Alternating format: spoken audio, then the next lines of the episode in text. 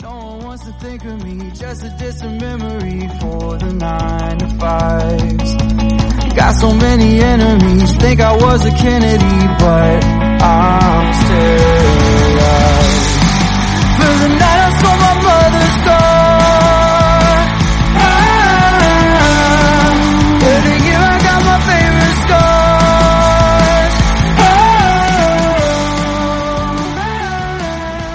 Bienvenidos a Ciclismo de ayer y de hoy, un podcast que habla de ciclismo sin filtros. Y qué ganas teníamos de volver a Embarrados. Eh, empezamos una nueva temporada, la tercera, y no podíamos dejarlo de lado, y más después de las grandes satisfacciones que nos dio el año pasado.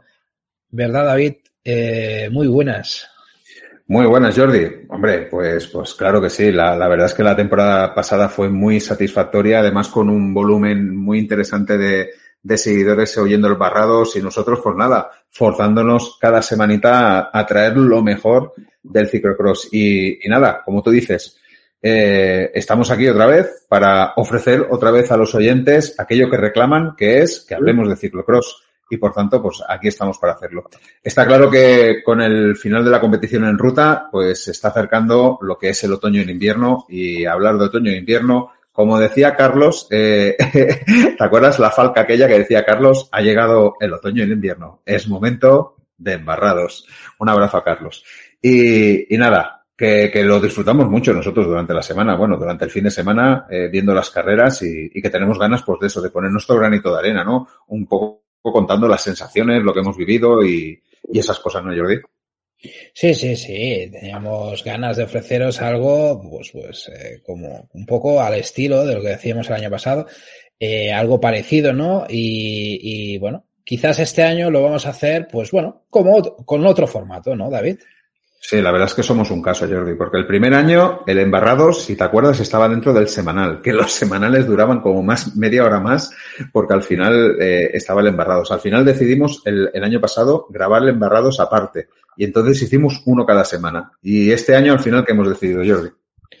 Pues este año hemos apostado por, por, grabar cada dos, tres semanas, ¿no? Agrupando carreras y, bueno, como hemos explicado en, en, muchas ocasiones, tenemos el tiempo que tenemos, ¿no? Pues es una lástima no poder tener más tiempo, pero bueno, nos divertimos mucho el año pasado y por eso hemos optado por este modelo, ¿no? Para, para que el ciclocross siga teniendo ese espacio privilegiado dentro de, pues, de, de nuestro podcast ofrecer el programa, digamos, exclusivo. Y, nada, que esperemos que os guste y que sigáis fieles como el año pasado, ¿no? Con todas las entregas. Muy bien, y yo creo que es momento de recordaros que podéis apoyar a Ciclismo de ayer y de hoy con el apoyo para fans en iVoox y ya sabéis que es muy fácil. Cuando entráis a iVoox ya veis un, un bar en azul que pone apoyar, le dais y con ello estáis dando un paso más en el apoyo al proyecto de Ciclismo de ayer y de hoy. Podéis apostar, apoyar desde un euro con 49 al mes pero podéis elegir la cantidad que queráis. Con esa cantidad apoyáis de una forma más comprometida al proyecto, pero además os libráis de la publicidad en nuestros episodios. Tenéis además acceso al historial de programas que muchos de ellos ahora son para fans. Y también os queremos recordar que tenemos activado un sorteo para todos los fans. Sorteamos una entrada para el Mundial de Ciclocross que se celebra en Benidorm. Y si a día 31 eres fan, entras directamente en el sorteo. Así de fácil. Y una última cosa que os queremos recordar, sobre todo a los nuevos, a los que os pasáis por aquí nuevos, que, que, bueno, que es el momento de invitaros a la grupeta de Telegram. Nos podéis buscar como arroba ciclismo ayer hoy. Durante la temporada jugamos a la Copa en Ruta y ahora que estamos ya en otoño-invierno, pues jugaremos a la Copa Ciclocross, que es un juego muy sencillo sobre pronósticos para seguir más de cerca toda la actualidad del, del. Y ya sabéis que además en nuestra grupeta de Telegram no solo jugamos, sobre todo debatimos y conversamos sobre la actualidad del ciclismo. Te invitamos a pasarte y charlar con toda la grupeta. Y nada, pasado el momento publicitario, pues nada, empezaríamos ya con el debate, ¿no? Con este primer episodio de la tercera temporada de Embarrados. Pero antes eh, me gustaría comentar algo que me parece significativo, David, ¿vale? Es una noticia eh, que eh, vi el otro día que realmente es un poco, bueno, me produce cierta tristeza, ¿no? Y es el, el mm. tema de Senderos Rojos, ¿no? Que publicaban su cuenta de Twitter donde, bueno, básicamente donde anunciaban de que este año dejaban de grabar en directo, ¿no? Carreras nacionales de ciclocross, ¿no? Y, y bueno, me quedé un poco así, un poco en chasco, ¿no? De decir, hostia, proyectos como este, eh, que pasen estas cosas, ¿no? Un poco el comunicado pues decía eso, ¿no? después de 10 años ofreciendo en directo las carreras nacionales de ciclocross, eh, tenemos que comunicar que esta temporada no grabaremos. La situación económica nos impide llegar a todas las carreras que queríamos, costes de desplazamiento disparados, etc.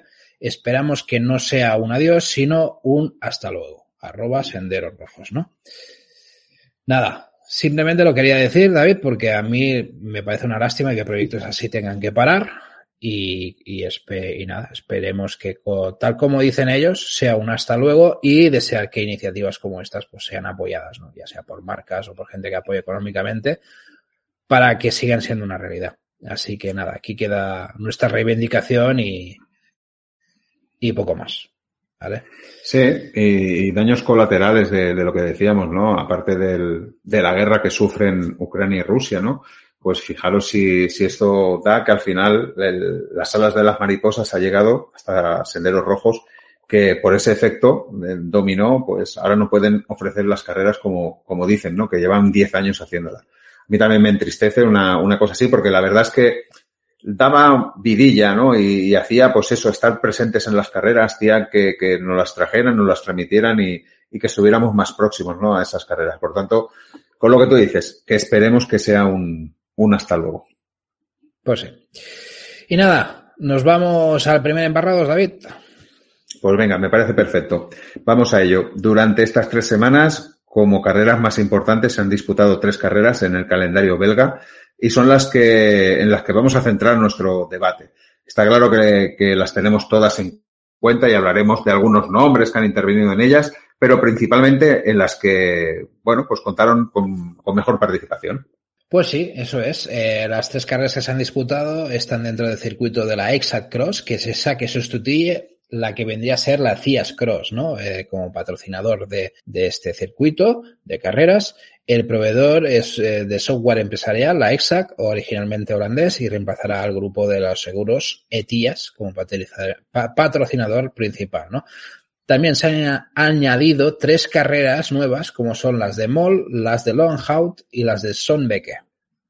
Fíjate, Jordi, ¿eh? lo que son las cosas, ¿no? Lo que es el ciclocross en Bélgica, pues la, la compañía esta EXAT comenta que buscábamos un gran deporte que gozara de, gran visibilidad y fama y fuera muy popular en Bélgica. Es un deporte exigente, física y mentalmente para ciclistas que suben constantemente el listón con un enorme empuje, pasión, perseverancia, flexibilidad y precisión. Esta es la mentalidad también que experimentamos dentro de EXA. Joder, macho, mejor eh, publicidad imposible. ¿eh? Y todo esto gracias al ciclocross, Jordi. Sí, sí, no, no. A ver, eh, es evidente que en, Bélgica saben vender un producto, eh, el tema del ciclocross, y lo saben vender muy bien. Está claro que, que, bueno, que el apoyo del público, las retransmisiones en directo de las carreras por todo el mundo, pues, pues evidentemente las ayuda mucho. Y nada, un, un, un, contrato con la EXA que va a ser para dos años, así que nos vamos a tener que acostumbrar al, al nombre, ¿no? A este circuito. En total son ocho carreras las que forman este circuito y creo que un impulso muy grande para la supervivencia de todo el conjunto de carreras, ¿no? Porque hay pocas carreras que, pueden estar fuera de un circuito y, y, aquí están protegidas esas carreras. Pues nada, ahí queda eso. Era, nos pareció interesante explicar un poco ese cambio de nombre, el nuevo patrocinador y un poco las intenciones que hay. Recordad que eh, la ex no deja de ser más allá de un, un circuito de, de, carreras que hay, no es una copa como tal, ni con puntos, ni con historia. Uh -huh. eh, esa ya son la Copa del Mundo, la, la Super Prestige y, y la X2O, eh, que son las habituales, y bueno, pues nada, todo, todo sigue exactamente de la misma manera de funcionar que iremos contando pues, a lo largo de la temporada, ¿no? Así que no, nada, vamos a comenzar con el debate, sobre todo sensaciones que nos ha dado tanto el tema de las mujeres como los hombres en este inicio de temporada y teniendo como un, elemento muy importante sobre la mesa, justo antes de que vuelvan hacia Estados Unidos para correr las primeras competiciones de la Copa del Mundo. Pues sí, pues sí, importante eso que comentas. Pues siempre hay un pequeño cambio de lo que ha sucedido hasta ahora, además con la posible incorporación de corredores y corredoras aunque este año no tiene el incentivo de correr para poder ver el circuito mundial. Si te, acuerdas el año pasado, por ejemplo, una de las que optó por esa, por ese viaje fue Marianne Bosch, ¿no? Que dijo, yo voy a, dejo de correr ruta, me voy a, con vosotros a Estados Unidos, así veo el circuito del mundial y la verdad es que al final le sacó un partido muy bueno al reconocimiento, ¿no? Porque al final se convirtió en campeón del mundo, ¿no? En ese mismo circuito. Sí, sí, sí, sí. Al final era una forma de, de, ya, digamos, entrenar, ¿no? Lo que vendría luego a conseguir para ser campeón del mundo. O sea, bueno, era, era una buena iniciativa y bueno, este año, pues, pues bueno, hemos empezado ya con estas de la Sexa, que hemos empezado a ver ya algunas de las ciclistas y, y veremos ahora la gira americana, ¿no? Como, cómo se unen la mayoría de ellas ahí, ¿no? Si quieres, eh, en este episodio podemos hablar de las protagonistas femeninas de este inicio de temporada. Eh, y de entrada, no sé, ¿qué, ¿qué, es lo primero que te gustaría destacar de, del tema de, de, las féminas? Bueno, lo primero, no sé si tú estarás de acuerdo conmigo, que aunque Fem Van Empel esté un puntito por encima de, de, las otras, y Lucinda Brand en la última carrera también ha demostrado que, que está ahí metiendo codo, yo creo que han sido tres carreras, las que estamos hablando de la Exal Cross, que han sido bastante entretenidas, ¿no? Porque, a ver, la primera sí que a lo mejor Fem Van Empel lo tuvo, la de, la de a lo mejor lo tuvo un poquito, iba a decir más fácil, más sobrada, porque luchó contra uh, Anne-Marie Bors y ya desde la tercera vuelta creo que, que, se va a Fem Van Empel y lo deja bastante claro todo, pero sí que en Beringen y en, y en Meulebeke sí que hubo pues algún pequeño incidente, una pequeña lucha, hubo bastante intercambio entre las primeras, pero bueno, lo que quisiera destacar lo primero es que han sido tres carreras que vuelven a ser eh, entretenidas y que las feminas no, nos dan minutos eh, muy buenos de, de ciclocross.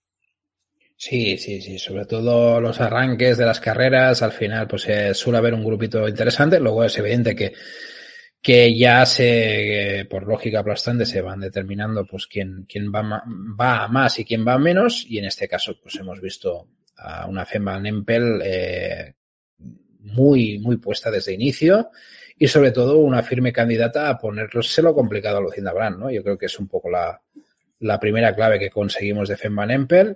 Eh, creo que es un salto de calidad muy, muy importante el que está haciendo Fem Van Empel. Ya teníamos nociones de que podía ser capaz de hacer esto. Pero bueno, el año pasado parecía, ¿no? Que, que bueno, chicas como Puck Pieters le había quitado un poco el protagonismo en la parte de la Copa del Mundo.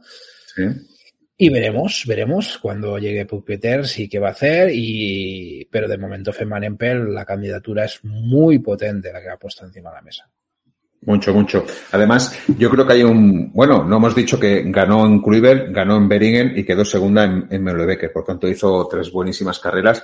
Y yo creo que una de las cosas, no sé tú si también lo ves así, que, tiene un punto más de maduración. Y yo pondría el ejemplo de los problemas mecánicos que tuvo en, en Beringen y, cómo consigue remontar y, y además lo, hace todo con unos problemas estomacales que nos enteramos al final de carrera que había sido así. Es decir, aparte de, porque ella en el momento que, tiene el problema estaba escapada. Es decir, ya había dejado Lucinda Brand, estaba en la, en la bajada, se está escapando y hay un momento que casi no lo vemos, que se queda como en una curva apartada y tiene, yo le llamo problemas mecánicos porque tampoco subimos ver muy bien lo que hubo. Y luego se queda como la octava o la novena y bastante alejada y la tía consigue remontar, cogerse otra vez a, rueda y, y, ganar la carrera. Yo por eso digo que ahí ha tenido un punto de maduración muy bueno, ¿no, Jordi? Que, que otra persona a lo mejor, pues no sé, se hubiera alarmado más y hubiera dicho, bueno, ya me ha pasado esto, estoy aquí la octava, la novena, bueno, ya igual, a otra carrera. No, sin ir más lejos, el año pasado le pasaban cosas como esta, ¿no? O sea, que cuando la carrera se le, se le descuadraba un poco, se desconectaba, ¿no? Y, y este año está demostrando ese punto de madurez, ¿no? De, de volver a conectar, ¿no? De seguir más lejos la, la última de MWK, la disputa que tiene durante la carrera con Lucinda Brand, hay momentos en que Fem Van Emper es, es, es, muy superior a Lucinda Brand pero Lucinda Brand le vuelve a recuperar y, y, y, luego tiene esa lucha importante, ¿no? Pero tiene momentos de carrera muy fuertes y sobre todo lo importante, la no desconexión, o sea, seguir luchando hasta el final, ¿no? Que eso es, que eso es, es lo que le estamos dando este punto de madurez más fuerte este año. Yo creo, yo creo que ahí también has dado en el clavo, ¿no? En ese, no sé si has dicho ritmo infernal o has dicho fuerte ritmo, y yo creo que está pasando, ¿no? Que la primera vuelta es un poco así de tanteo, normalmente en las tres que hemos visto, mm. pero en la segunda ya tenemos a Fem Van Mempel metiendo mucho ritmo, intentando romper carrera y, y queriendo, pues, machacar desde, desde esa segunda vuelta, ¿no? Lo que pasa es que, bueno, en la primera lo consigue porque la única que le puede seguir es Ana Marie Bors, pero en la segunda y la tercera ya le cuesta un poquito más porque sí que tiene allí a Lucinda Brand que eso es un hueso. Por tanto, yo creo que, que, eso también está siendo una clave ¿eh? de, de Van Empel a la hora de correr, es decir, ese fuerte ritmo que hace que, que pues yo que sé, corredoras como Denise Betsema no puedan ni seguir ese ritmo que, que impone Zen Empel. Sí, sí, sí, sí. O sea, son eh, momentos eh, de energía, ¿no? De digamos, de, de meter caña eh, que, que, hacen que, que, bueno, que determinen, que determinen. O sea, ah, hubo un momento, sobre todo, en que, que hay un ataque muy, muy fuerte, que es que se parece que se va, ¿no? Y, y eso yo creo que es lo que le hace la, hace sorprender a Fembaremper al resto de ciclistas, ¿no? Esos ataques tan duros que, que bueno, a nivel de, a nivel de energía, pues consigue, pues, pues, pues sorprender. Pero claro, está ante Lucinda Brand. O sea que Lucinda Brand también es especialista en, en cuando tiene una mala salida también, sabe recuperarse y, y luego terminar metiendo, metiendo su ritmo, ¿no? O sea que, bueno, no lo tendrá fácil, pero sí que es verdad que consigue pasar como mínimo a ser mmm, una, una ciclista que ahora mismo está poniendo en jaque a, a, la, a la, gran Lucinda Brand. Claro.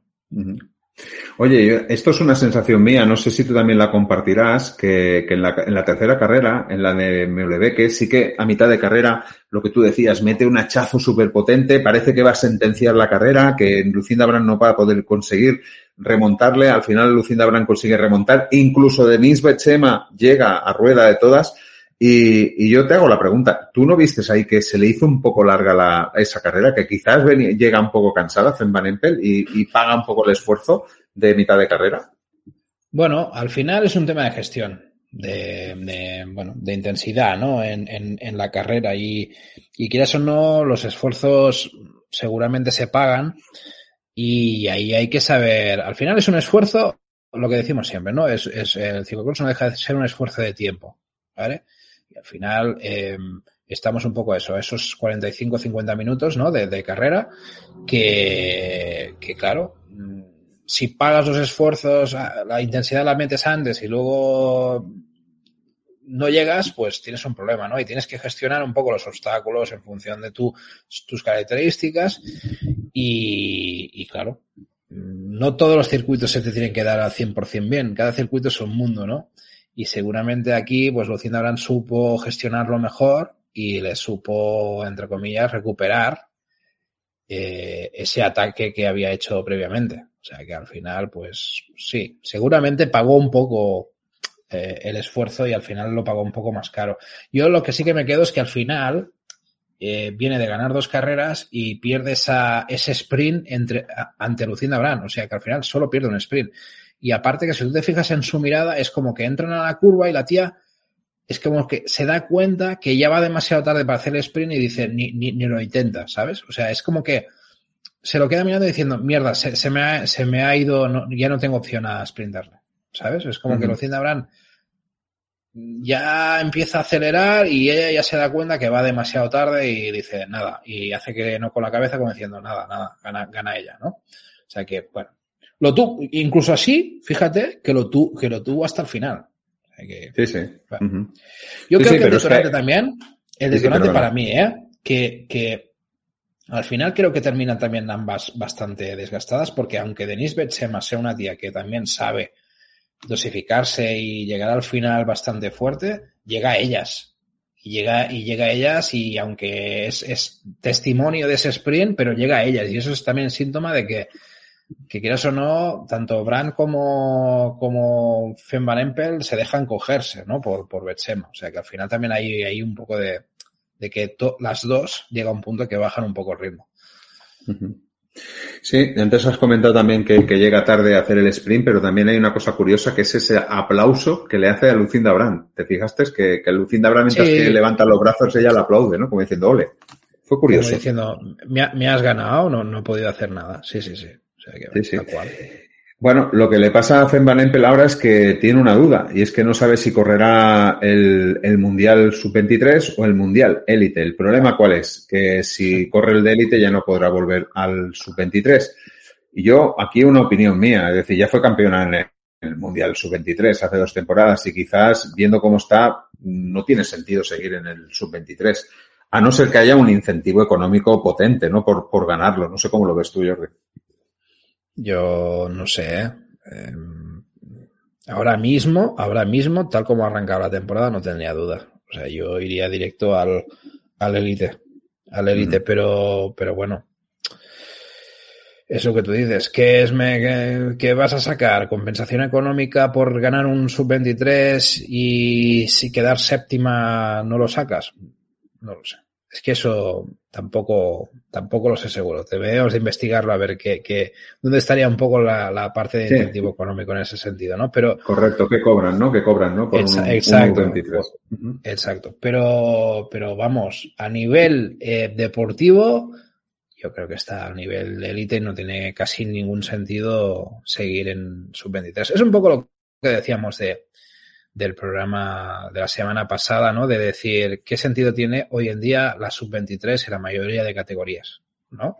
Cuando, cuando ya son ciclistas por debajo de los 23 años que están compitiendo contra, contra los, los, profesionales. Es que al final, eh, no sé, esto quizás también ante, en este caso, igual como lo dijimos en el Mundial de Ruta, debería de haber algo que también replantearse estas cosas, ¿no? Porque no tiene ningún sentido que Fem Van Empel, siendo una ciclista que el año pasado estaba en, luchando podios en, en, todas, las, en todas las copas, eh, siga siendo sub siga luchando un sub-23. Me parece, yeah.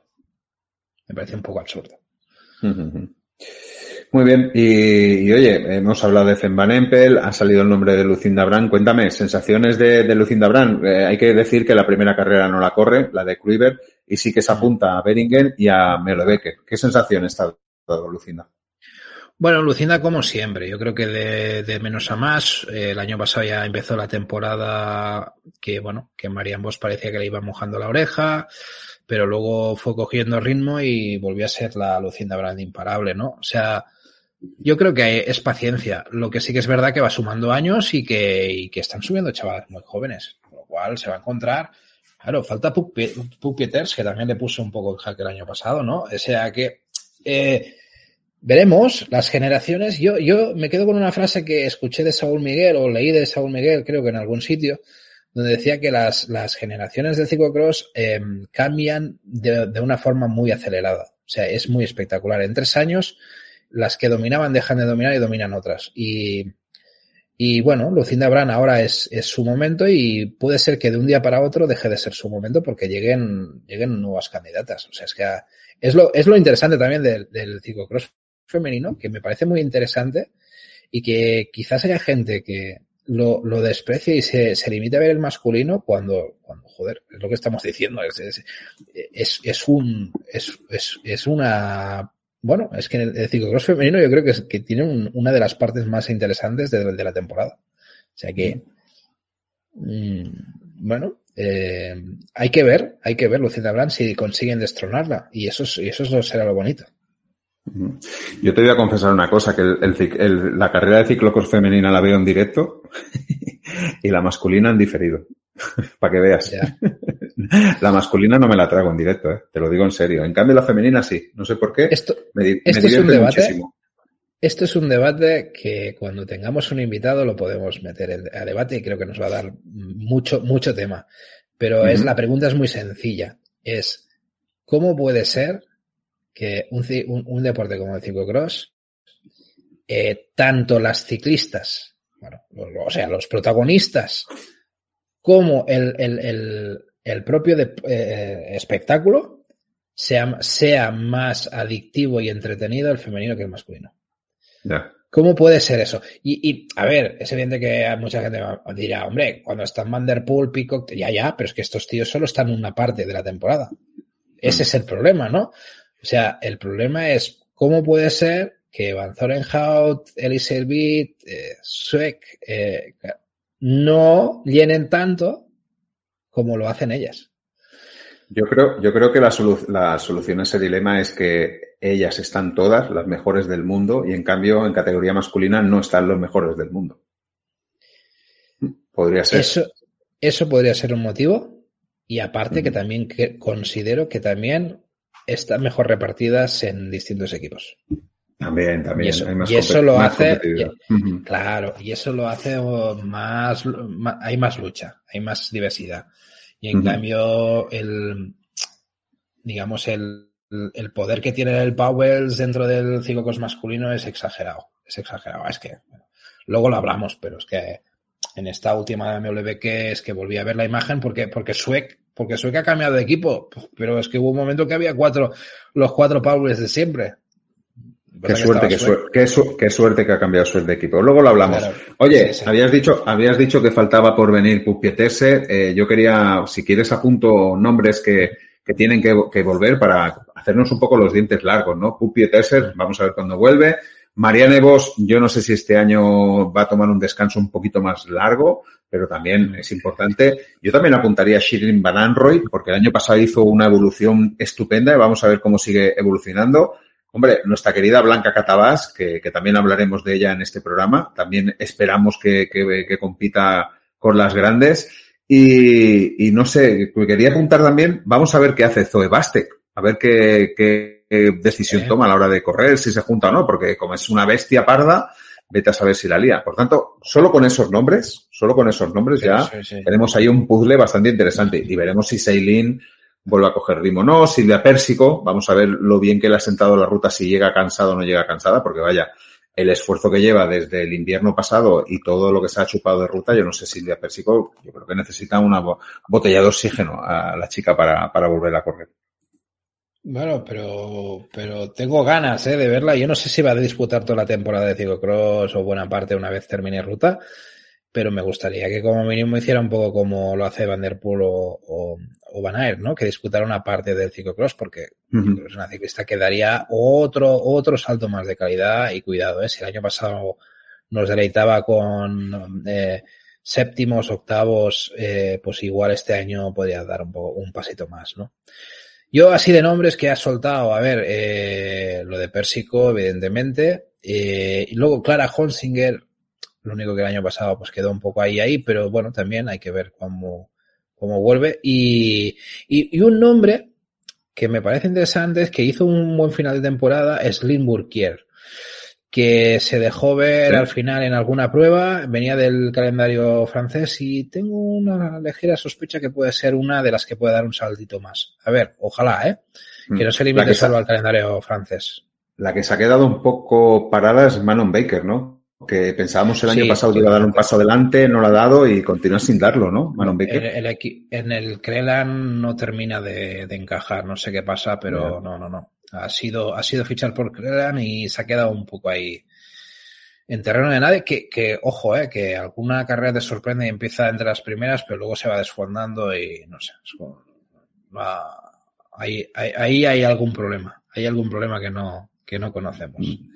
Muy bien, pues ya hemos puesto un poco la miel en los labios de, de los oyentes. Hemos hablado de, de Empel, hemos hablado de Lucinda Brand. Yo creo que toca hablar de la tercera en discordia, aunque no hubo mucha discordia, que es Denis Betsema, que se tuvo que conformar con tres terceros puestos en las tres carreras. Además, con una tónica que yo, esta chica tendría que mirarse lo que es la mala salida, Jordi. Siempre, siempre sale mal. Sí, sí, sí, sí. O sea, ese es un tópico. Es, de, es decir, eh, Denis Betsema ha salido mal, no me digas. es que, es que es verdad, es verdad, es un, es un tópico, ¿no? Eso es como decir que Quinten Herman se ha pegado una leche en medio de la, de la lo, lo, mismo, lo mismo. Es, es, es, un tópico. Así que mm. nada, lo que, lo que luego tiene la capacidad de, claro, tú, tú, es que eso volvemos a lo mismo de siempre, ¿vale? Tú, eh, si te miras un resultado, un día que no tienes tiempo, te miras un resultado y dices, tenéis Benzema tercera, vale, hostia, no he visto la carrera, me la voy a ver ahora. Y ya sabes el resultado y dices, y tú ves la, y tú pasas por la segunda vuelta y dices, imposible, imposible, no, no puede ser, me han engañado. Pero no, no, no, David Chema remonta, remonta, remonta y luego tiene las santas narices en BW que, por ejemplo, en la última, de llegar al grupo donde está, donde está sí, sí, sí. Y Fen Empel luchando la carrera. Lo que pasa es que llega, llega ya sin aire y a la que meten un poco de intensidad delante, pues claro, se vuelve a soltar, pero pero hostia, llega ahí, ¿sabes? Y al final te demuestra que es una ciclista como la Copa Un Pino, pero bueno, que tiene esos problemas de arranque que, bueno, que le dejan ahí un poco pues, fundida, ¿no? Un yo, voy a, yo voy, a, voy a lanzar una teoría peregrina que quede, grabada, que quede grabada por si acaso, aquello de decimos tantas cosas que al final alguna se tiene que cumplir, ¿no? Y ya está. Pero bueno, me da la sensación, ¿eh? no sé si me lo vas a comprar, que el año pasado Denis Benzema empezó como un tiro, empezó muy, muy, muy fuerte y a medida que fue pasando la temporada se fue desfondando y se fue perdiendo y en cambio esta, esta temporada yo creo que tiene un punto de resistencia más bajo, por tanto ha empezado a menos gas y me da la sensación que quiere acabar a full gas, por tanto, ojo con el Mundial. Bueno, yo te lo compraba, ¿eh? A mí me interesa mucho que Betsema recupere lo que vimos hace un par de años. Me interesa mucho, porque creo que es punto clave. ¿Por qué? Por, por presencia en carrera y porque tácticamente también es una ciclista muy completa y que es capaz de, de batir a las mejores.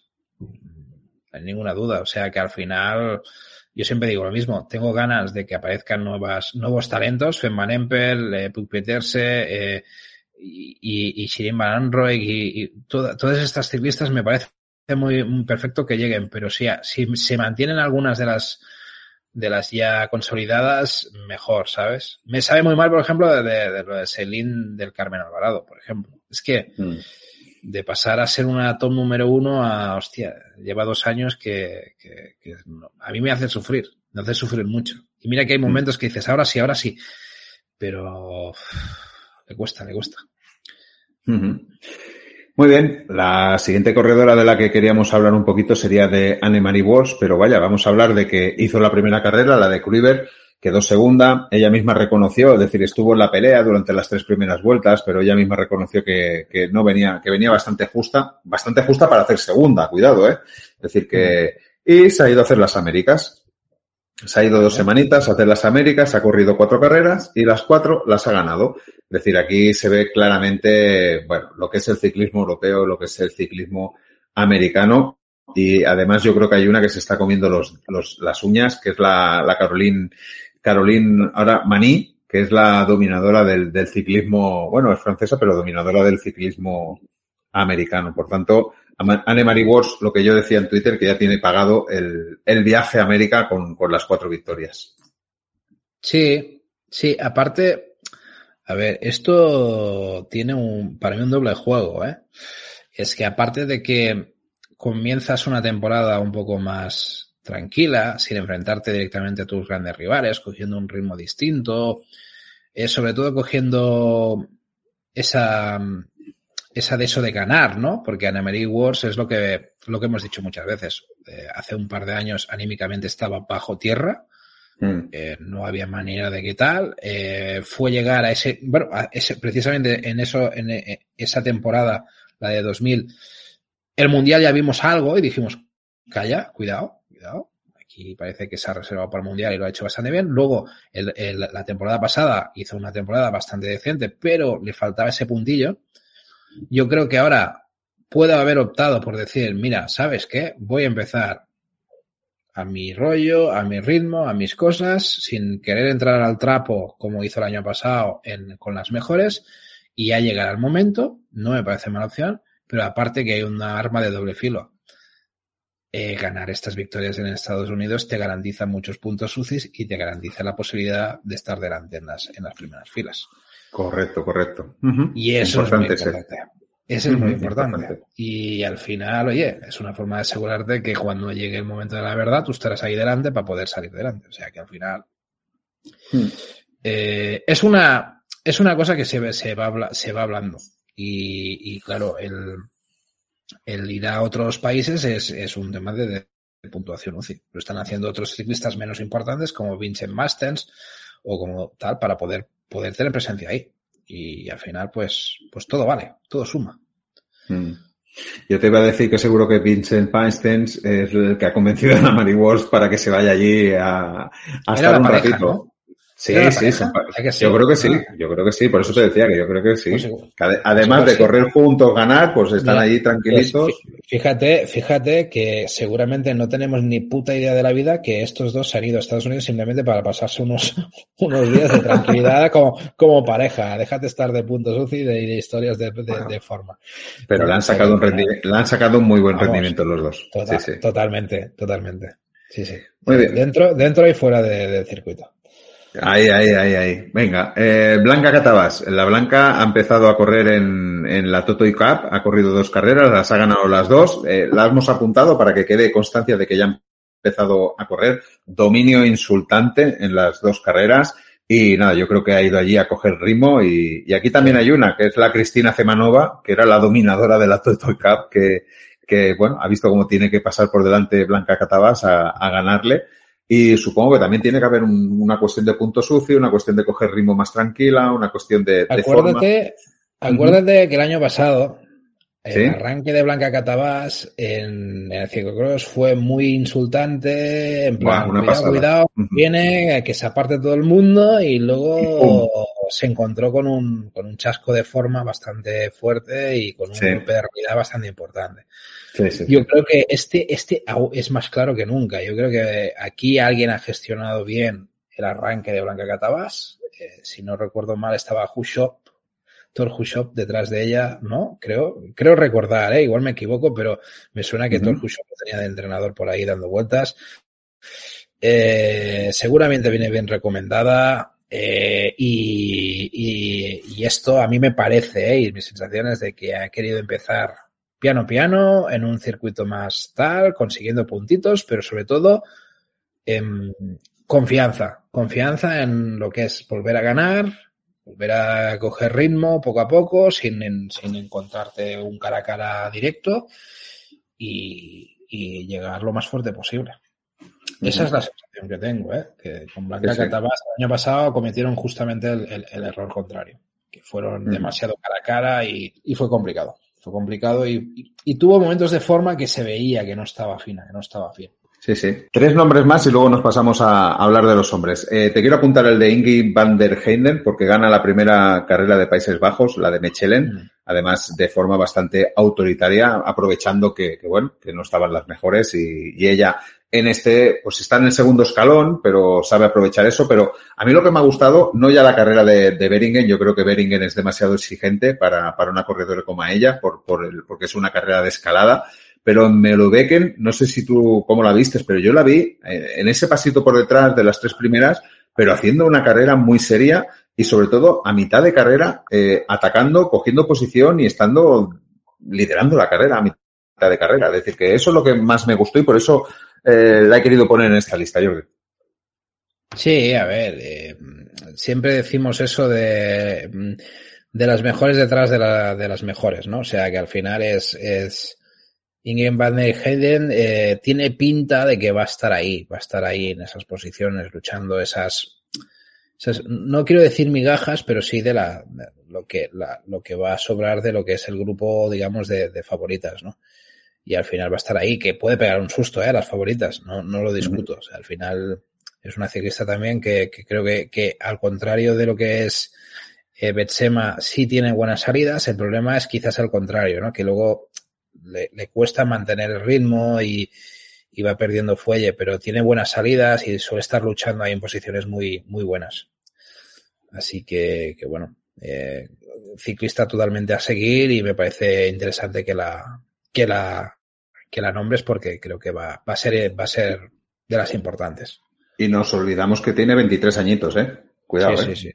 23 añitos. Eh. Es decir, que. Otra que quiero nombrar, eh, Yara Castellín, eh, que hizo cuarta en Beringen. Beringen es su carrera, es una carrera. Yara Castellín es escaladora pura y, y, en, y bueno, yo pensé que aún haría un poquito más, pero claro, es que se encuentra con una Van Empel brutal, con una Lucinda Brand que comenzaba y tenía que no dejar que se fuera Van Empel y al final se queda ahí en, en ese fuego cruzado.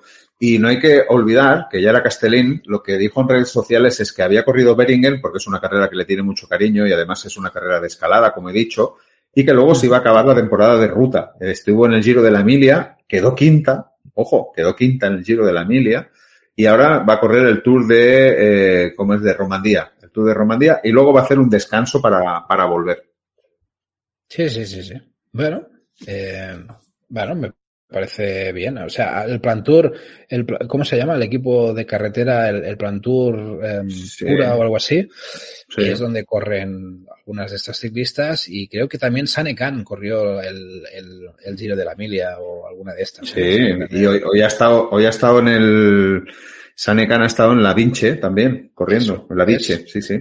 Sé que la he visto por ahí y que no ha hecho, ha hecho un dentro del top 10 creo que ha estado, ¿eh? O sea que, mm. que bien, bien, o sea que sí, sí, al final, bueno, hay algunas ciclistas que compaginarán este final de temporada de ruta con, con el tema del ciclocross y bueno, está bien, irán cogiendo forma para, para lo que viene.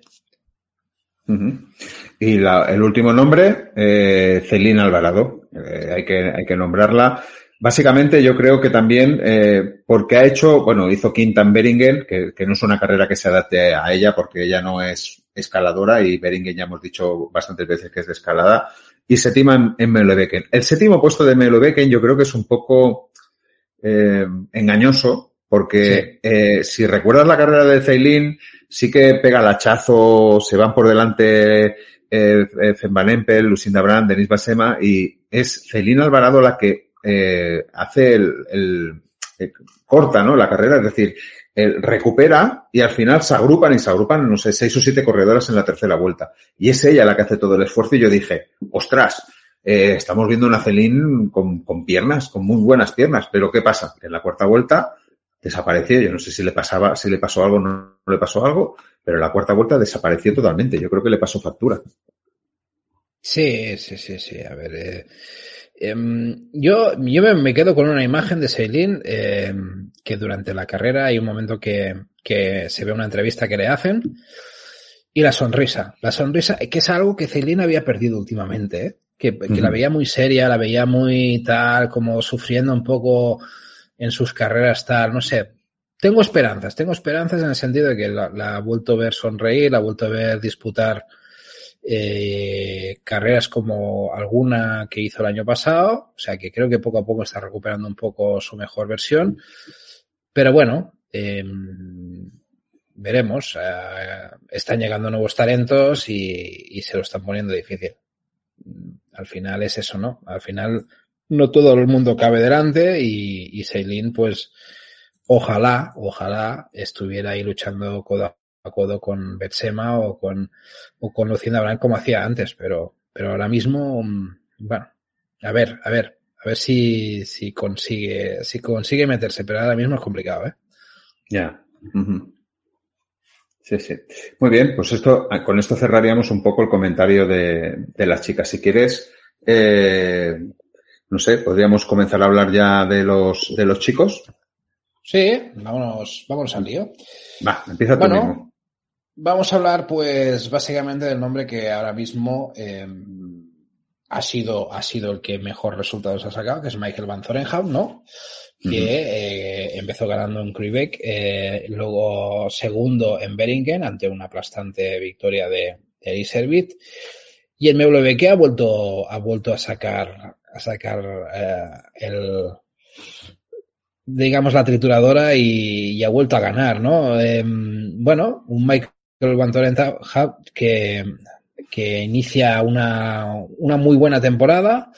Eh, en la primera consigue escaparse y ganar, en la segunda lo intenta, pero no puede ante un Iservit totalmente superior, y en la tercera, pues, eh, ese tuya y mía con Iservit, ¿no? Que hasta de nuevo eh, el 2-1 funciona y consigue escaparse, ¿no? Ahí hay un poco la jugada típica de Powells, ¿no? Porque ante la llegada de Van der Haar por atrás, que ahora hablaremos, eh, pues bueno, ahí es como que Van Zorenhout tira para adelante y Servit se queda un poco como a rueda de Van, Van der Haar, ¿no? Como diciendo, ya te espabilarás y luego si, si eso te remato, ¿no? Bueno, tácticas de equipo de Powells que funcionan y que si encima Van Zorenhout va como un tiro, pues que, que, te voy a contar, ¿no? O sea que al principio, no sé. Van Zorenhout también tiene eso, ¿no? Tiene momentos de la temporada que va como un tiro y parece que ahora de arranque está yendo muy fuerte. Sí, yo creo que está aprovechando esta oportunidad de estas carreras así medio, bueno, decir medio muertas, pero carreras que se le tiene menos importancia.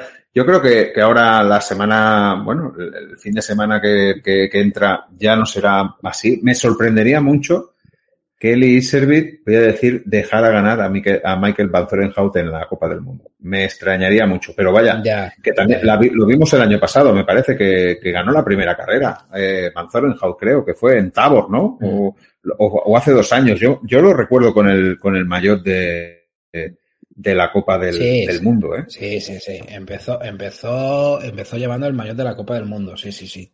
Totalmente. O sea. Pero eso hace dos años Dos o años. dos Dos años. Dos años. Dos años seguro. Y el año pasado tengo mis dudas, ¿eh? Que si empezó. Sí, mira, hace dos años, sí, sí, lo estoy viendo aquí, que ganó en Tabor, ¿ves? La, la memoria no me fallaba, ganó en Tabor, pero bueno, que son cosas raras, ¿eh? Son cosas raras, yo creo Y que... lo mantuvo hace dos años, lo ganó, o sea, lo- se, lo, se lo puso y lo mantuvo hasta que llegaron luego los, los fenómenos y ahí se lo, se lo virlaron. Pero, pero sí, sí, estuvo dominando la, la Copa del Mundo. Bueno, lo que sí que podemos hacer es un pack, porque yo creo que sí que, que es cierto que Van Zorenhout y el Servit parecen con un punto de forma más alto Sí. que el resto de, de los, de los competidores. Bueno, aparte de que son mejores, ¿no? En, de- en definitiva, en muchos aspectos, ¿no? Yo aquí la- lo único que entraría en la ecuación es Lauren Swick. ¿Vale? Y tú lo has dicho antes, el cambio de equipo. Yo creo que, que le ha venido muy bien el cambio de equipo a Lauren Sick para ser el mismo, para poder correr de cara a cara contra estos eh, chavales y, y lo vimos en Meubeken. Si en Meubeken no se cae, si en Meubeken no tiene el problema por la zapatilla, porque lo vemos perder, yo no sé lo que perdió ese tío, pero ahí perdió un montón. Y el tío se rehace, acaba cuarto y tampoco acabó tan lejos de, de ellos. Es decir, que yo creo que hubiera tenido una pequeña oportunidad en Meubeken para poder ganar, ¿eh? Lauren Sick. Sí, sí, sí.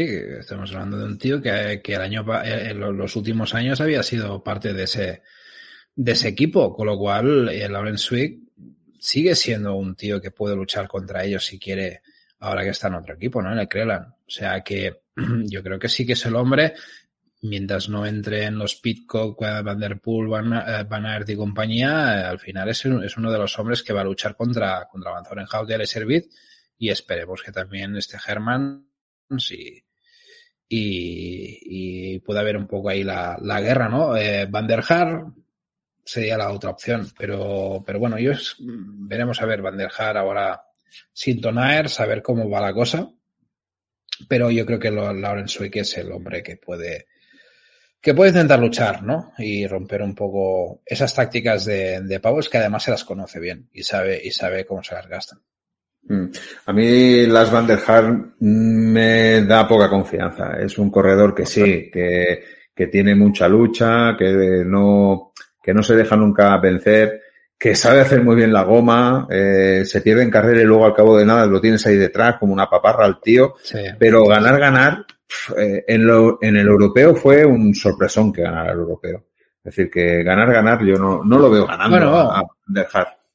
Hay, hay circuitos concretos que, que le vienen muy bien y que, y, que te, y que te puede dar un susto muy importante. Pero, a ver, el primer, el principal problema de Van der Haar es que es primo de Betsema. Por las, por las salidas.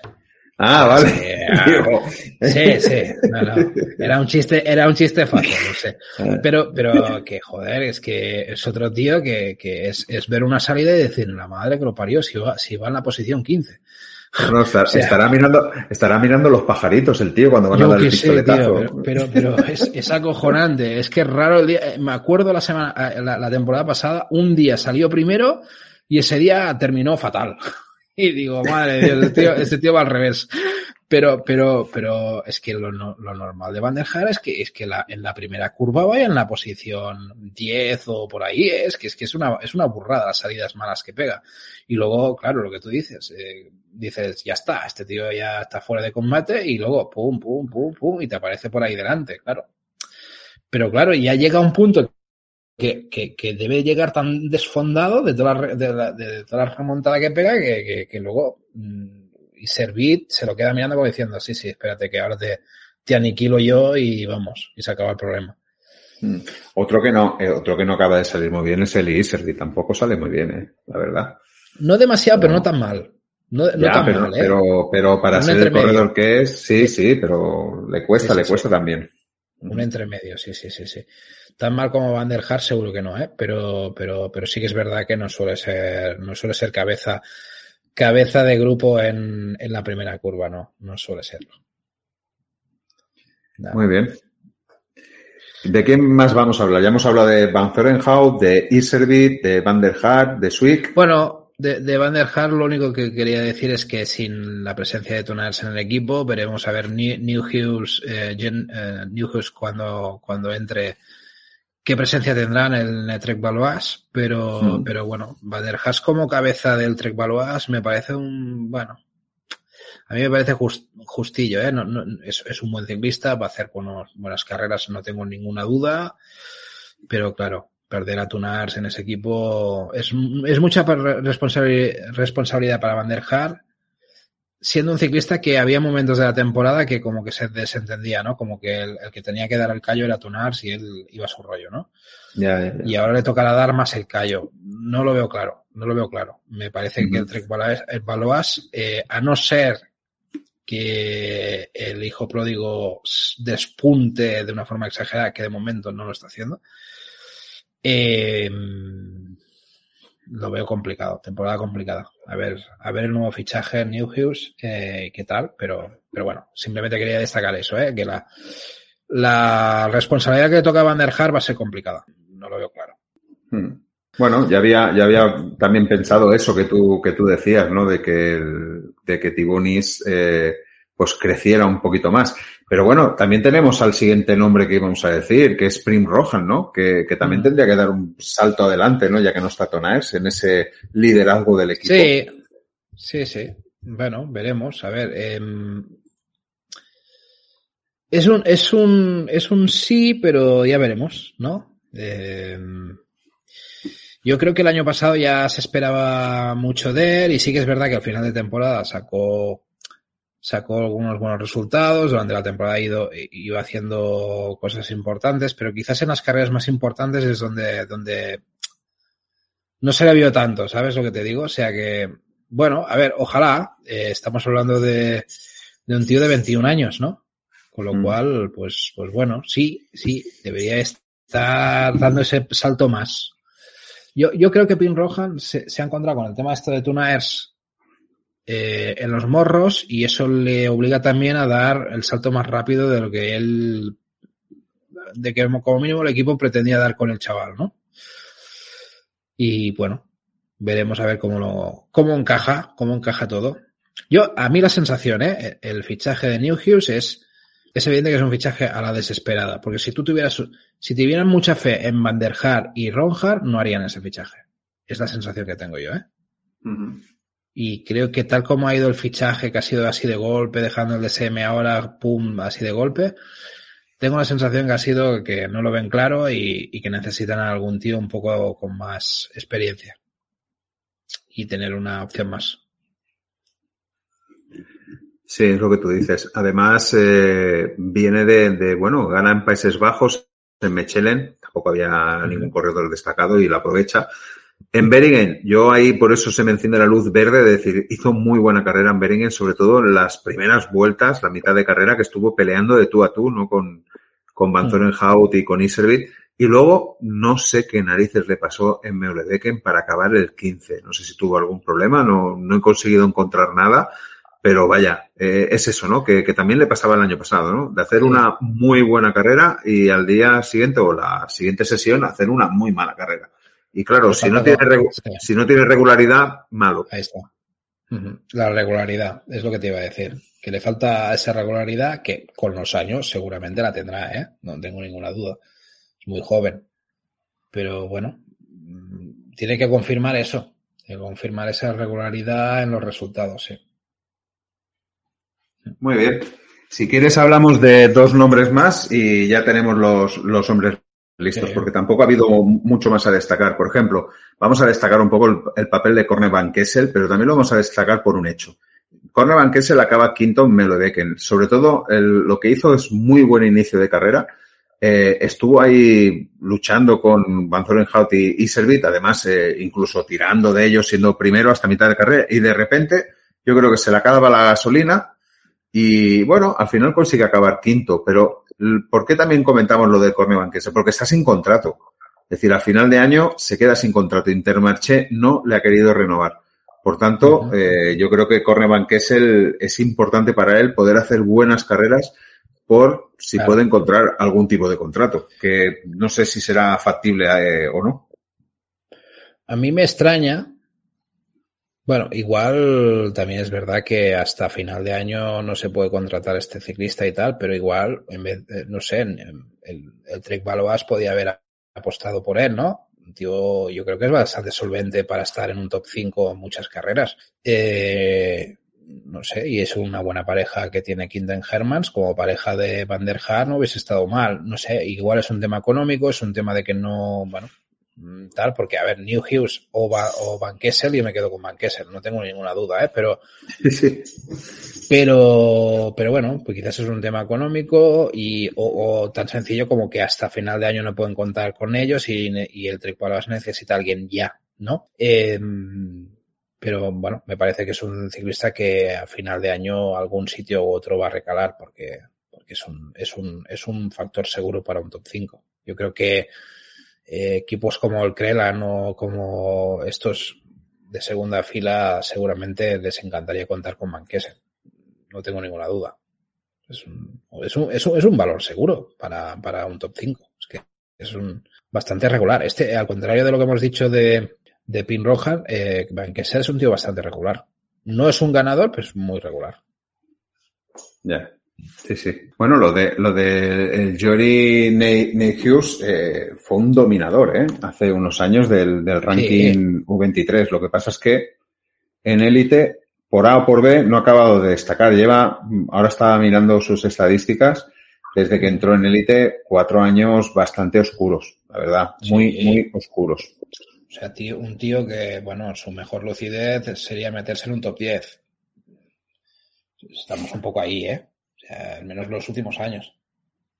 Ya, ya. Yo creo que está, es un corredor ahora mismo sobrevalorado, ¿eh? Ya veremos si, si luego va creciendo y, lo hace mejor. A ver, igual en el trek, bien acompañado y bien motivado, pues, pues ahora pues, nos sorprende, pero bueno, está por ver, está por ver. O sea, es evidente que Van Kessel era un valor mucho más seguro.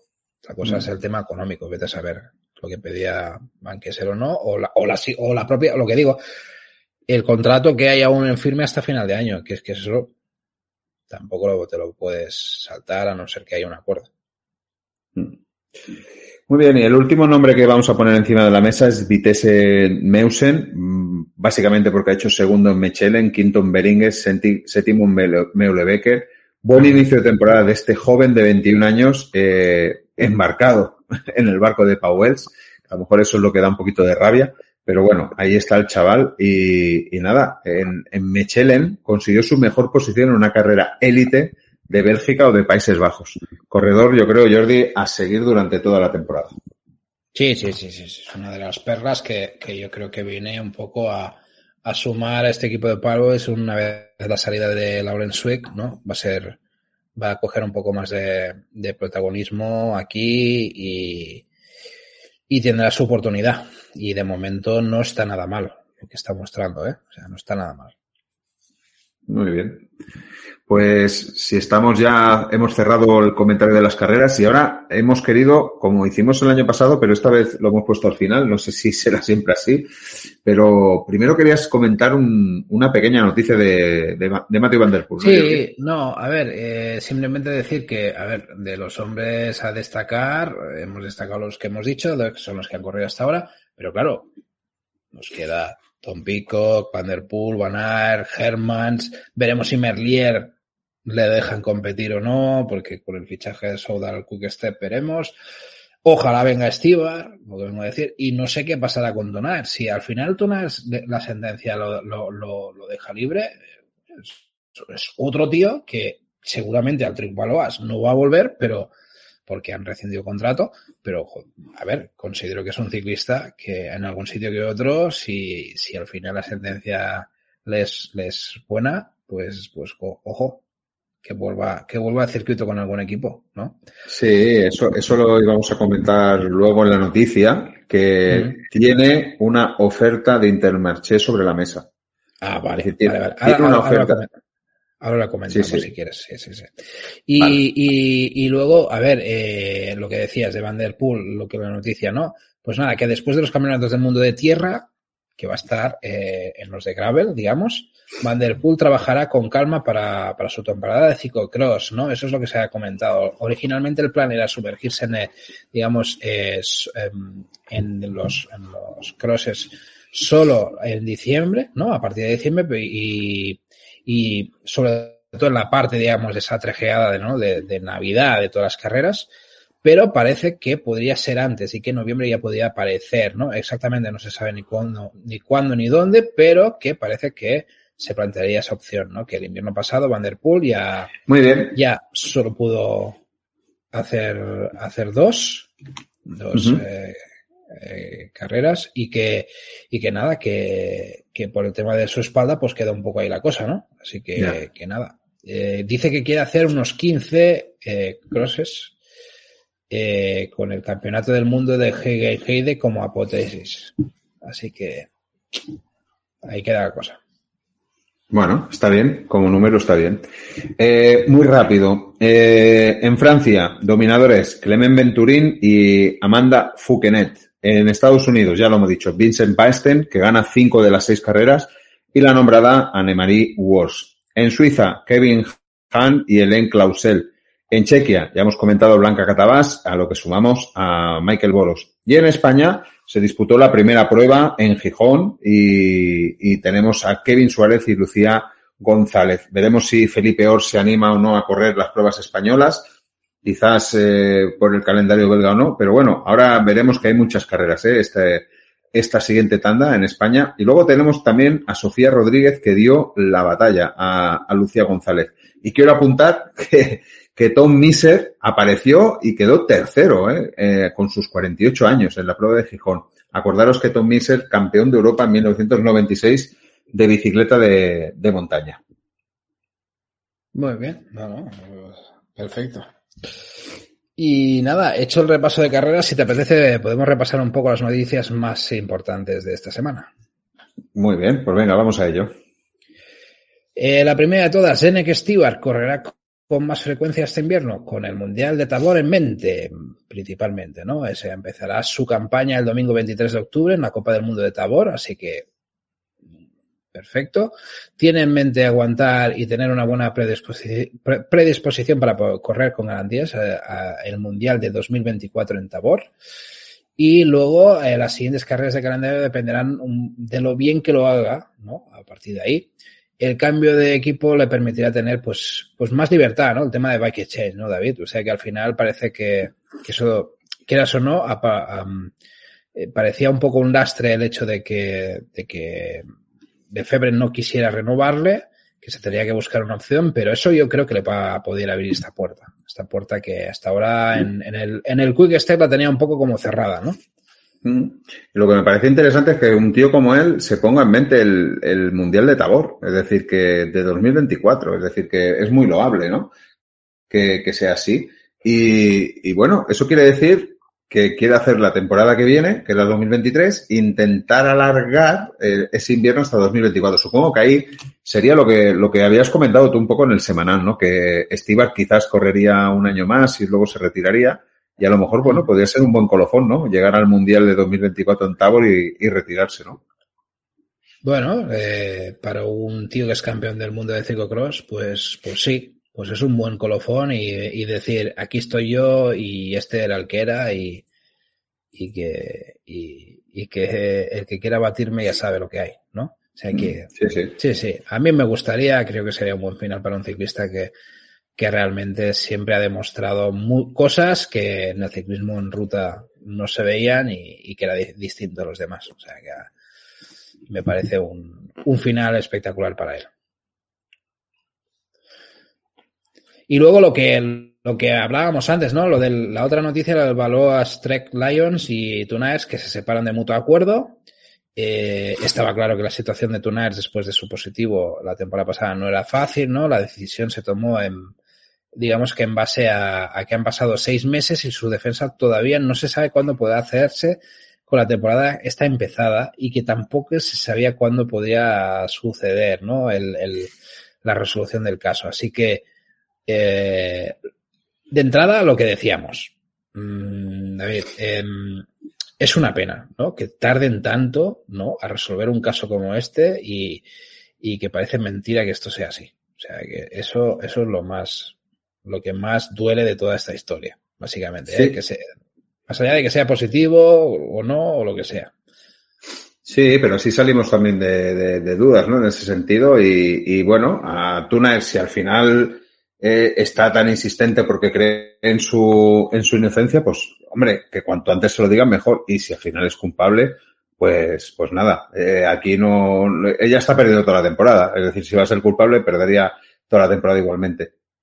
Vamos a ver, es un poquito lento el, sistema, el sistema del TAS. Vamos a ver a, cuánto, cuánto van a tardar en, resolver este y el que hablábamos en el semanal, ¿no? Y el de Quintana.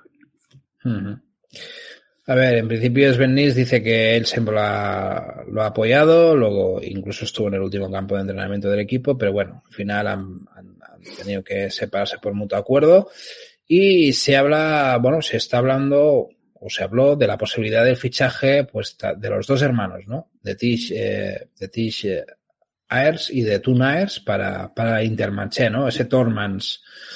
Eh, pero claro, solo sucedería en el caso de que Toon fuera absuelto. Uh -huh. ahí yo creo que podría encajar un poco con lo que hemos dicho de Van Kessel, ¿no? Que, que quizás ahí hay un doble juego y que habría que ver qué pasa, ¿no? Y por eso está en el aire lo de Van Kessel y Tunaes. Pues eh, viéndolo así, mira lo que te digo, David, que a ver si podría ser que si a Tunaes le llega, le, le, le sancionen definitivamente a Van Kessel, le renueve el Tormans. No lo sé, ¿eh? es, es, una idea, ¿eh? pero. Sí, bueno. sí, quizás Intermarché está jugando a ese juego, pero pero vaya, me parece triste que tengan que hacerlo así. Es decir, que sobre todo, sobre todo por Corne Van Kessel, ¿no? Es decir, que me parece triste que sea así. Totalmente. Y luego, a ver, lo que más curioso es lo de Tonals, ¿no? De, de, que en la otra noticia que decía que se deja crecer el cabello como posible evidencia después de desviarse la prueba del dopaje, ¿no? O sea, que, que se está dejando el crecer el pelo, ¿no? Para afrontar su defensa. Eh, eh, bueno, lo explicamos ya en un semanal, ¿no? Que, que era una, una vía que el pelo es, digamos, que es el punto donde se puede llegar a, a, a, demostrar algo en el paso del tiempo, ¿no? Que el pelo es donde queda todo. Puedes llegar a analizar un pelo y saber lo que has tomado en no sé cuántos meses atrás y, y es una, un poco una, una arma de defensa, ¿no? Que tiene Tonás, ¿no? Uh -huh. Y que si llega a presentar esta prueba podría justificar su inocencia, ¿no?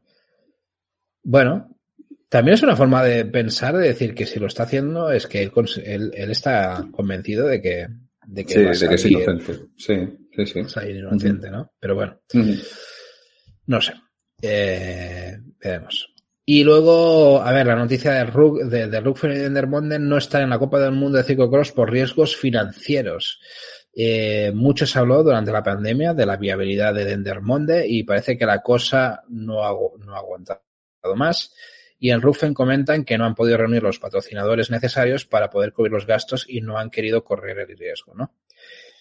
En Dendermonde ya sabéis que la carrera de Jürgen Mattenpingen, eh, quien también es director del equipo del Sausen Bingol, eh, comentan que a los dos años sin público han lastrado la carrera y que el objetivo es volver a ser parte de la Copa del Mundo en 2023 y 2024. Al final, Dendermonde ha sido sustituido por Gavere y Rugfen. Ah, no, perdón. Eh, Dendermonde ha sido sustituido por Gavere y Rugfen ha sido sustituido por Match, eh, Mechlen. Uh -huh. Ha sido un poco el, los cambios que ha habido en este sentido. Bueno, a ver, el tema financiero es lo que decimos, David. Al final, esto es evidente que es un problema y, y, y es vital, ¿no? Para estas cosas. Sí, sí, la verdad es que sí. Bueno, es lo que, lo que tú has dicho, ¿no? Que se había hablado mucho de Dendermonde, de que si Van Aert y Van Der Poel tenían que ir, que no ir, que si iban ellos era bueno porque así conseguían más patrocinio de, de parte de las televisiones, que si no iban es, es un desastre, acuérdate, ¿no? Que, que, el año pasado también fue una estira y afloja, ¿no? De, de, de, ese resultado. Y me parece interesante la sustitución de Dendermonde por una carrera como Gavere, que es espectacular espectacular la de, la de Gavere. Yo creo que siendo Copa del Mundo todavía lo va a ser más, la verdad. Yo es que, a ver, el tema, el tema de, de que vayan Van Der Poel, Van Aert y compañía es un tema importante, ¿no? Y al final eh, la colocación del calendario también es vital, porque al final, si, si tú metes una, una prueba de la Copa del Mundo ahora la rank, eh, o sea, ahora en octubre, pues tienes muchos números que ni Van Der Poel ni Van Aert estén y al final, pues bueno, la gente pues decida, ¿no? Que evitar o sea, al final, no, no olvidemos que, que, ir a ver una prueba de la Copa del Mundo tienes que pagar. O sea, al final, para mm. entrar, ¿no? Eso es un tema que hemos discutido últimamente por el tema del venidor, pues, pues ha salido mucha la luz, ¿no? De que al ciclocross hay que pagar para entrar, ¿no? Y volvemos al debate que hemos tenido antes de si el, bueno, o, o al inicio de debate que queríamos plantear de, de si es más atractivo el ciclismo femenino o el masculino. Al final, yo creo que hay gente que no está dispuesta a pagar para ver a Eric Servit y Van Dorenhout ahí discutiéndose entre ellos dos. O sea, no, no, y, y, es muy triste, pero es así. Y al final, claro, no es lo mismo ver esto que, que ver a Van Der Poel o Van Aert o Pitcock metiéndose leches ahí, ¿no? O sea que al final es, es detonante. Yo, yo, por ejemplo, lo decía el otro día. Eh, Benidorm me parece espectacular en el momento donde está en el calendario. Es que es la semana previa al Mundial. O sea, es que es, es casi impensable pensar que si Van Der Poel o Van Aert o Pitcock se meten entre ceja y ceja al Mundial, no estén ahí. O sea, es que es, es que mejor no puede estar ubicado Benidorm. Y, y al final, es evidente que cuando, igual la gente ahora no se está dando cuenta, pero cuando llegue el momento, la gente dirá, coño, si voy aquí al lado de Benidorm, van, van a estar Van Der Poel, Van Aert o Pitcock. Y, y, eso cambia mucho la jugada, ¿eh? pero mucho, muchísimo. ¿eh? Sí, sí. Porque hay, hay, incluso puede haber gente que diga, a mí me importa tres pepinos del ciclocross, pero solo por ver estos tíos ahí, eh, pago. ¿Sabes? Es, es que eh, es importante y, y, eso llega a un punto que hay carreras de ese tipo que por situación del calendario y porque no van estos tíos, pues, pues tienen un problema. O sea, es evidente.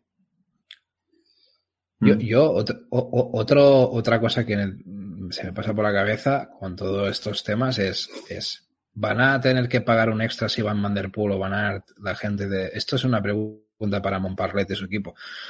¿Van a tener que pagar un, un, unos, unos, unos extras a estos tíos para que, para que se presenten ahí? ¿O, o al ser Copa del Mundo ahí no hay, no hay talonarios? No sé, es una, una duda que tengo mental, ¿eh? Ya, ya, ya. Que no haya fijos, ¿no?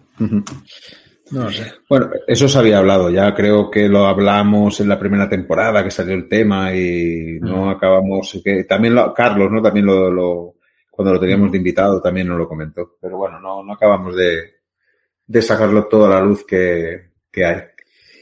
Muy bien, pues eh, si quieres repasamos lo que serían las carreras que nos vienen. Eh, ya os estamos avisando de cuándo vamos a grabar también, porque en el próximo Embarrados os vamos a hablar de las dos pruebas de la, de la ruta americana, de la Copa del Mundo. Bueno, también quizás la de, la de carrera de, de la anterior, que no es de Copa del Mundo, que es la de Trek, porque Trek Cup, porque también creo que los corredores aprovecharán, pues eso, para, para lucirse allí. Por tanto, estamos hablando de la Trek Cup, estamos hablando de la Copa del Mundo de Waterloo, que es el día 9, y la Copa del Mundo de Fayetteville, que es el día 16. Por tanto, en principio, si no recuerdo mal, mal el 17 grabaremos y el 18 tendréis el, el programa. Pero ojo, que también en España tenemos carreras. Y tenemos cinco. El 8 y el, el 8 tenemos Pontevedra. Además, estoy hablando de carreras internacionales, ¿eh? Estoy hablando de carreras internacionales porque Pontevedra, por ejemplo, el día 8 es carrera C1. Eh, Shashank, perdón, Shashank, perdón, eh, si lo he dicho mal. CX, el día 9 es carrera C2. Luego tenemos el lago de Aspontes, que es carrera C2. Luego tenemos el Ribadunia, que también es carrera C2, el día 15. Y finalmente nos queda el día 16 Sanchecho. Por tanto, cinco carreras internacionales en España. Y te quería comentar una cosa, porque he visto que la Star List provisional, digo yo, de Waterloo está colgada. Y en chicas, a mí me sabe, a mí esto me duele, me duele, porque, claro, te tienes que ir a América para hacer más grande el ciclocross y tal, pero es que hay una Star List ahora mismo de 35 corredoras para disputarla en América. 35, Jordi. Y claro, eh, vamos a poner que 20 son entre Estados Unidos y Canadá. ¿Vale? Ah. Es decir, que es- solo van, van eh, Países Bajos, Francia, y Francia va porque, bueno, aparte de Helen Causel, porque tienen a Caroline Manin, que corre todo el circuito americano, Sí. Estados Unidos y Estados Unidos, Canadá, y por ahí se ha colado una alemana y una de Irlanda, que yo no sé nada de estas dos, pero a lo mejor incluso están hasta allí corriendo. Es decir, que vaya. Bueno, Esto lo- esto acuérdate, acuérdate que el año pasado Lauren Sweck no hizo la gira americana alegando que no le salía cuenta. Pues estoy viendo que el Aaron Six ahora mismo está apuntado para hacer la gira americana. Jordi. No, no, pero ahora está con otro equipo y vete a saber las condiciones que tiene. Pero quiero decir que el Ah, año pasado no vale. fue, no fue por eso.